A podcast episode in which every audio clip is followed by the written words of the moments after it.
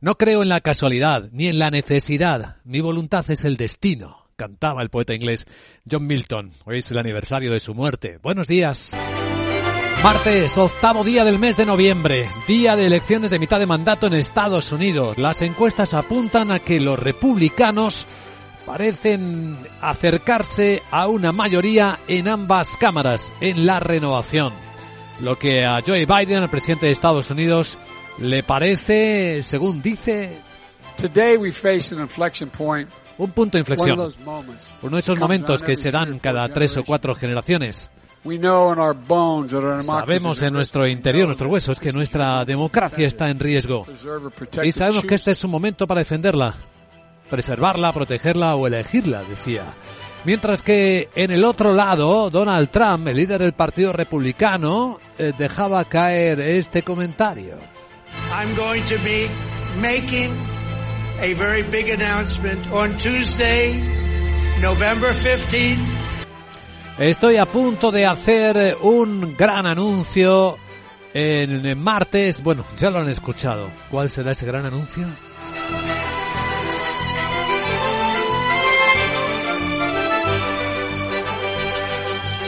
¿Qué están leyendo los mercados de estas elecciones de mitad de mandato en Estados Unidos?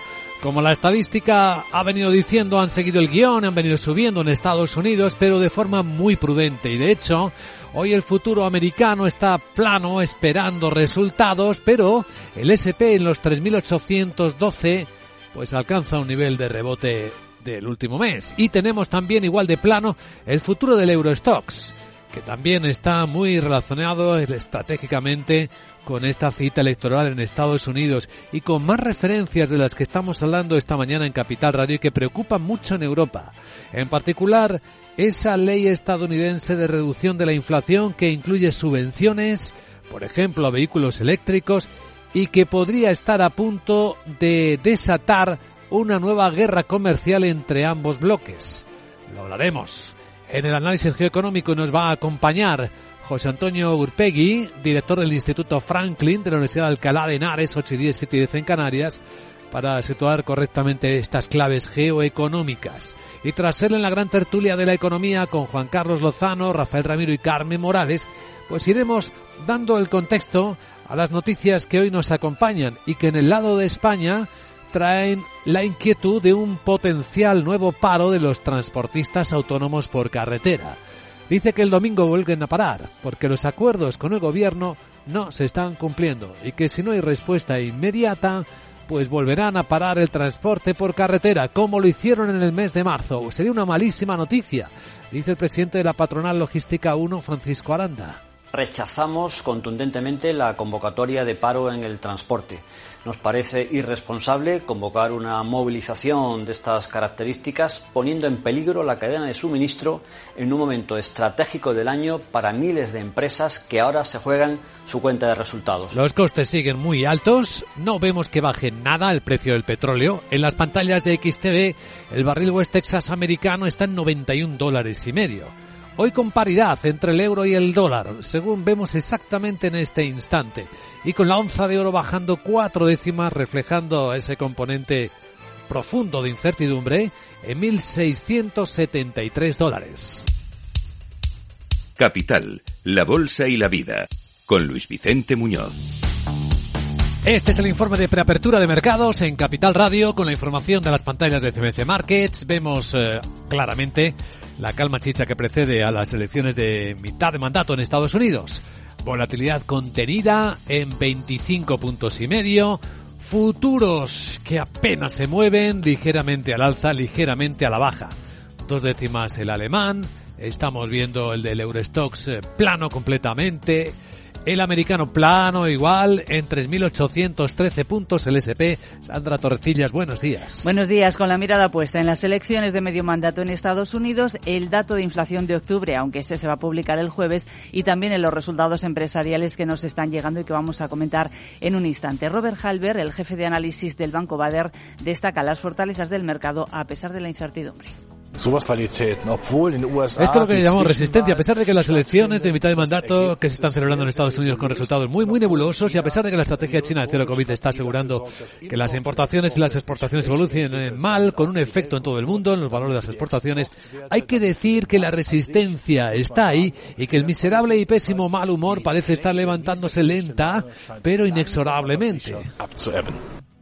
Los inversores dan por supuesto además que China va a relajar los controles eh, por la COVID. The Wall Street Journal apunta que los líderes están analizando ya medidas para la reapertura después de casi tres años de duras restricciones, pero eso sí, eso sí están procediendo de forma lenta y no han establecido todavía un calendario. Uno de los protagonistas de hoy es Renault, que presenta su plan estratégico. Sí, estamos conociendo ya algunos detalles de esa actualización y de las previsiones. La automovilística eleva su objetivo de margen operativo hasta el 8% para 2025, gracias a su plan para dividir las actividades de motores de combustión de su negocio de vehículos eléctricos, aunque ese plan todavía necesita el visto bueno de su socio de alianza Nissan. Horas antes, Renault ha anunciado un acuerdo preliminar para lanzar una joint venture con la china Geely. Van a suministrar motores de gasolina y tecnología híbrida a las marcas que poseen y a otros fabricantes de automóviles. Con ese acuerdo, Geely sigue su patrón, crear asociaciones para expandirse más allá de China. Geely, recordamos, que es la propietaria de Volvo Cars y tiene una participación del 9,7% en la alemana Daimler. También esperábamos hoy el plan estratégico de Carrefour. ¿Sabemos algo ya? Ya tenemos también algunos detalles. Entre ellos, Carrefour eleva objetivos de flujo de caja libre hasta 1.700 millones de euros y prevé un ahorro de costes hasta 2026 de 4.000 millones de euros. Su consejero delegado, Alexander Bompard, va a presentar más detalles eh, en los próximos minutos y quiere hacer al grupo más resistente en medio de la creciente inflación. Aumenta objetivo de inversión anual a 2.000 millones de euros desde los 1.700 millones anteriores. A ver cómo ahorra los costes. Bueno, Deutsche Post ha elevado previsiones. Sí, la empresa de logística alemana eh, dice que va a conseguir un beneficio antes de intereses e impuestos, un EBIT para 2022 mejor de lo esperado porque le ha ido bien su negocio y sobre todo la división DHL. Ahora prevé un EBIT de alrededor de 8.400 millones eh, de euros y también nos acaban de llegar ya las primeras cifras de la farmacéutica Bayer, que presenta una subida de levita superior al 17% por la fuerte demanda de sus semillas y pesticidas y además confirma objetivos anuales. Y una empresa que ha sufrido lo suyo en bolsa desde que anunciara que las ventas no iban a ir como se esperaba ha sido laboratorio Robi, Laura Blanco. En dos sesiones, menos 18%, una estimación de cara al año que viene en la que se da una horquilla amplísima de incremento de ventas y eso ha disgustado al mercado. ¿Qué dice su responsable financiero y vicepresidente en Capital Radio con Rocío Arbiza, Javier López del Monte, que no entiende por qué el mercado se lo ha tomado así cuando el resultado del año pasado fue récord y este con incrementos eh, marca eh, subida sobre un resultado ya récord? Me ha sorprendido puesto que han sido los mejores resultados de la historia de la compañía, un crecimiento en ventas del 24% y un crecimiento del beneficio neto del 23, ¿no? Un crecimiento de EBITDA del 25, ¿no? Pero es cierto que todas las compañías que hemos tenido relación con el COVID, pues desde hace meses estamos siendo duramente castigados en bolsa. ¿no? Dice la empresa, dice Belmonte, que va a seguir vendiendo fármacos para el tratamiento del COVID a lo largo de los próximos meses. Bueno, pues todo esto y algún protagonista más eh, en el tiempo en el que nos acerquemos a los mercados. Ahora una perspectiva americana.